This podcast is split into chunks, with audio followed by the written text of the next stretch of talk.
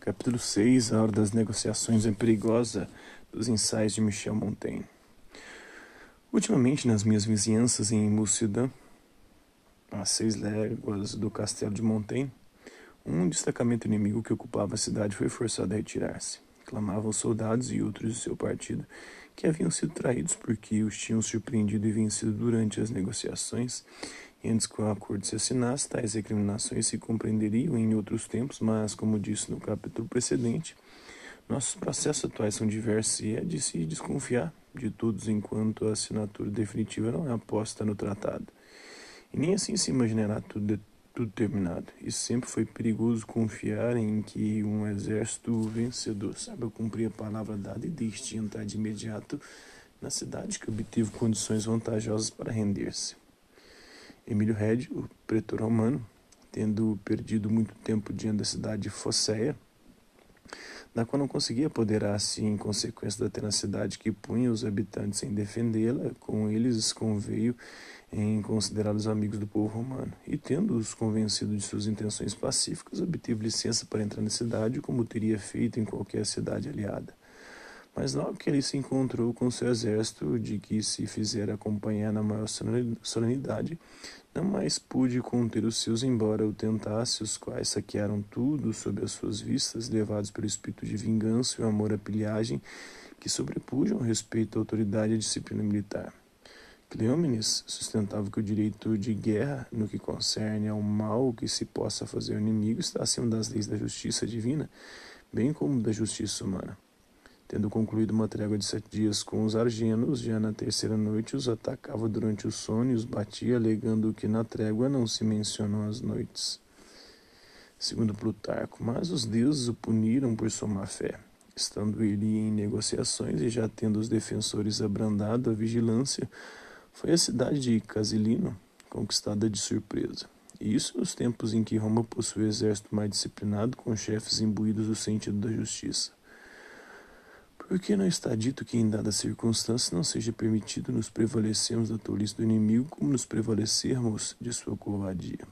A guerra admite como listas muitas práticas condenáveis. O princípio de que ninguém deve procurar tirar proveito da estupidez alheia não vale, segundo Cícero. Entretanto, Xenofonte, autor tão competente em tal matéria, grande chefe militar e filósofo, ele próprio discípulo dos mais distintos de Sócrates, nos propósitos que empresta seu imperador perfeito, dá a essas prerrogativas uma extensão, por assim dizer, sem limites, o que posso admitir inteiramente. O senhor Dalbini é, sitiava Capa, comandada por Fabrício Colonna, este após sangrento combate em que levara pior, pôs-se a parlamentar do alto de um torreão, mas durante as negociações, tendo seus homens relaxado a vigilância, entraram os nossos na cidade e a saquearam. Mas recentemente, em Ivoy, o senhor Juliano Romero, tendo tido a ingenuidade de sair da cidade a fim de parlamentar com o condestável, encontrou voltar à praça em poder do inimigo, segundo o Montaigne confunde o Ivoy com o Dinan. Nós mesmos não estamos isentos de censura. O Marquês de Pescaire, sitiando Gênova, sob o comando de Otaviano Fregosi, que nós sustentávamos chegaram a um acordo que ia ser assinado quando os espanhóis conseguiram entrar na cidade e agiram como se tivessem tomado de assalto. Posteriormente, em Ligne, no Barrois, é, sob o comando do conde de Brienne, é, sitiada por Carlos V em pessoa, Bertheville, é, lugar-tenente do conde, tendo saído para negociar, a cidade foi tomada enquanto parlamentava, dizem os italianos é, fu, vincer, sempre mai laudabil, cozza, in casi o per fortuna o per ingegno, ingegno. É sempre glorioso vencer, deva-se a vitória ao acaso ou ao engenho. Segundo Ariosto. O filósofo Zipo não teria sido da mesma opinião, nem eu tampouco. Dizia ele que quem toma parte em uma corrida deve, em verdade, empregar todas as forças para ganhar, mas não lhe é permitido agarrar o competidor ou passar-lhe uma rasteira. E Alexandre Grande agiu de maneira mais generosa quando, ainda quando respondeu a Poliperconte que o instava a valer-se da escuridão da noite para atacar Dario. Não me parece digno roubar vitórias. Prefiro queixar-me da sorte e envergonhar-me da vitória, segundo o quinto curso. Recusa-se a golpear Rod e lançar-lhe um dardo que fira por trás, corre a ele e é de frente, homem a homem, que o ataca. Quer vencer, mas não pela surpresa, e sim unicamente pela força das armas, segundo Virgílio. Capítulo 7 As ações julgam-se pelas intenções. A morte dizem liberta-nos de todas as obrigações. Conheço quem haja interpretado essa máxima de maneira singular. Henrique VIII, rei da Inglaterra, comprometera-se com Dom Felipe, filho do imperador Maximiliano, ou mais honrosamente referido como pai de Carlos V, a não atentar contra a vida de seu inimigo, o Duque de Suffolk, chefe do Partido da Rosa Branca, que fugira da Inglaterra e se refugiara nos Países Baixos, onde Felipe o mandara prender, entregando ao rei mediante a promessa de respeito à vida do Duque. Sentindo que ia morrer, Henrique VIII determinou seu filho em testamento que logo depois de seu falecimento executasse o duque.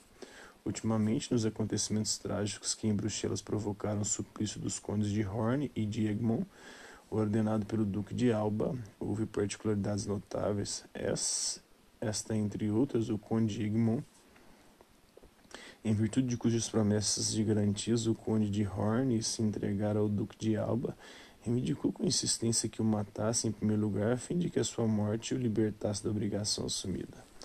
Parece-me, no caso, que a morte não eximiu o rei da obrigação de cumprir a palavra dada e que o conde de Egmont, ainda que vivo, não faltava à sua.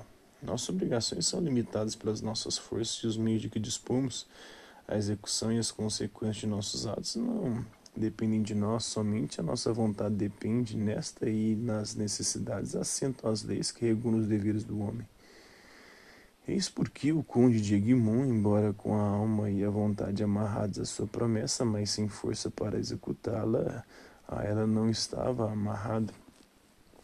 Ainda que sobrevivesse ao conde de Horn, ao passo que o rei da Inglaterra, faltando intencionalmente a sua palavra, não pode ser culpado pelo fato de ter adiado o ato desleal para depois de seu falecimento.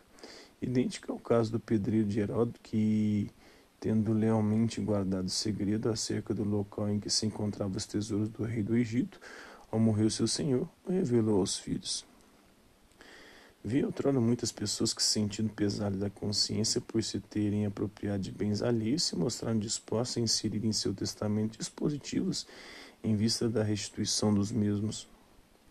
Não são elas dignas de louvor, já porque atrasaram uma ação que devia ser imediata, já porque pretenderam reparar uma falta sem sofrimento nem sacrifício. Deviam ter acrescentado os próprios bens à reparação do mal, atender a melhor aos reclamos da justiça e mais mérito tivera quanto mais pesados e penosos os sacrifícios. A penitência exige algo mais do que a simples reparação do dano, Pior fazem ainda os que deixam para depois da morte a manifestação contra o próximo dos rancores que esconderam durante a vida. Mostram que pouco prezam a própria honra, não se incomodando com provocar a ira dos ofendidos contra a sua memória.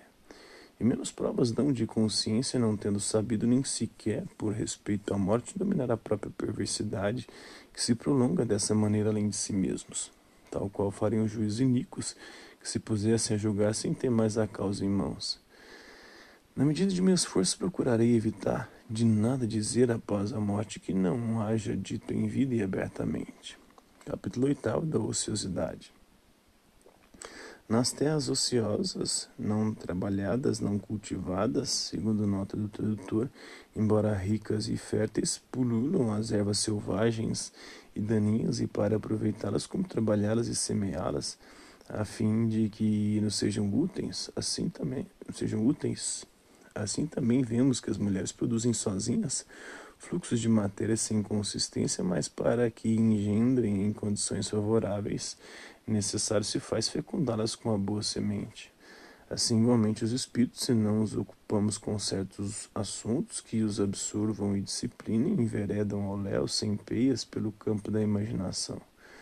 Assim, quando em um vaso de bronze uma onda agitada reflete os raios do sol a imagem tênue da lua, a luz, dardejando incerta de todos os lados, à direita e à esquerda, sobe, desce e fere o forro é, com seus reflexos móveis, segundo Virgílio.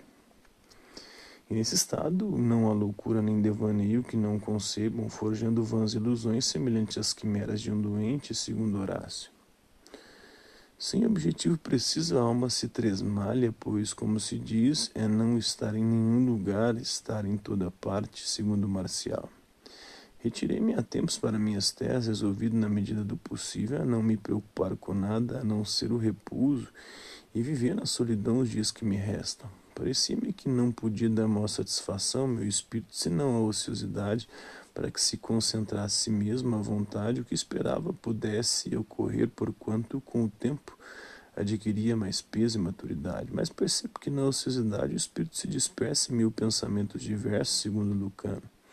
E ao contrário do que imaginava, caracolando como um cavalo em liberdade, cria ele cem vezes maiores preocupações do que quando tinha um alvo preciso fora de si mesmo engenra tantas quimeras e ideias estranhas, sem ordem nem propósito, que para perceber melhor a inépcia e o absurdo, as vou consignado por escrito, na esperança de, com o correr do tempo, lhe infundir vergonha.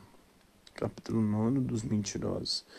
Não há a quem convenha menos do que a mim apelar para a memória dessa faculdade. Careço, por assim dizer, totalmente não creio que haja no mundo alguém menos bem aquinhoado a esse respeito. Quanto ao resto, sou como vulgo, mas nesse ponto, meu caso merece ser assinalado e notado. Além do inconveniente que disso resulta na vida comum e por certo tendo em vista sua importância, Platão tinha razão de qualificar entre as grandes e poderosas divindades, como na minha terra diz que quem não mostra bom senso que não tem memória, quando me queixo da minha parece que me confesso maluco não me acreditam quanto essas minhas palavras, incapazes de distinguir a memória do discernimento, o que agrava ainda mais a coisa. Com isso, cometem uma injustiça, pois vê-se na prática juntar-se comumente as memórias excelentes à falta de bom senso. E me prejudicam ainda tais confusões, porque em relação aos meus amigos, e prezo a amizade acima de tudo, a falta de memória passa por ingratidão. Incrimina-me por um defeito físico, esquece de tal pedido ou tal promessa, não se lembra dos amigos. Sua afeição por mim não impediu de dizer ou de calar tal coisa. Sem dúvida tenho facilmente falhas de memória, mas nunca negligenciei deliberadamente a solicitação de um amigo. Basta minha enfermidade, não é justo que ainda a transforme em uma espécie de má vontade, uma falta de franqueza em contraste absoluto com meu caráter. Eu me consolo até certo ponto pensando que devo a esse defeito não ter ao que me parece mal maior e que por certo me houver atacado. A ambição, pois os negócios públicos exigem boa memória. Com isso, entretanto, como ocorre a miúde na natureza, minhas outras faculdades se aguçam na medida em que essa se desgasta.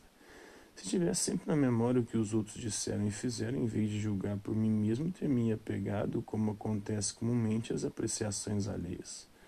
Outra consequência é a concisão de meu falar, pois em geral a memória é mais prolixa do que a imaginação. Mais bem dotado a esse respeito, houvera atordoado os amigos com meu palavrório, tanto mais quanto já tenho tendência para me entusiasmar com qualquer assunto de conversação. E lamentável é ver o que pude observar em alguns íntimos, o narrador leva tão longe a narrativa, a proporção que a memória lhe fornece material e acompanhá-la de tanto pormenor inútil que, se a história é boa, lhe destrói o encanto e, se não apresenta interesse, fica-se a maldizer a memória do discursador ou a sua falta de discernimento. E é coisa difícil concluir convenientemente uma narrativa ou interrompê-la oportunamente uma vez iniciada. Ora, o vigor de um cavalo julga-se pela maneira brusca de estancar nos torneios, mesmo entre os que possuem plenamente o assunto, poucos conheço capazes de sustar sua arenga à vontade, enquanto procuram como fazê-lo, prosseguem se arrastando e como que pasmados em meio a frases vãs e insignificantes. Isso assentou particularmente nos anciãos que se prendem às recordações do passado e não se lembram das repetições. Vi histórias muito agradáveis tornarem-se aborrecidas na boca de um alto personagem que em todos já tinham ouvido cem vezes.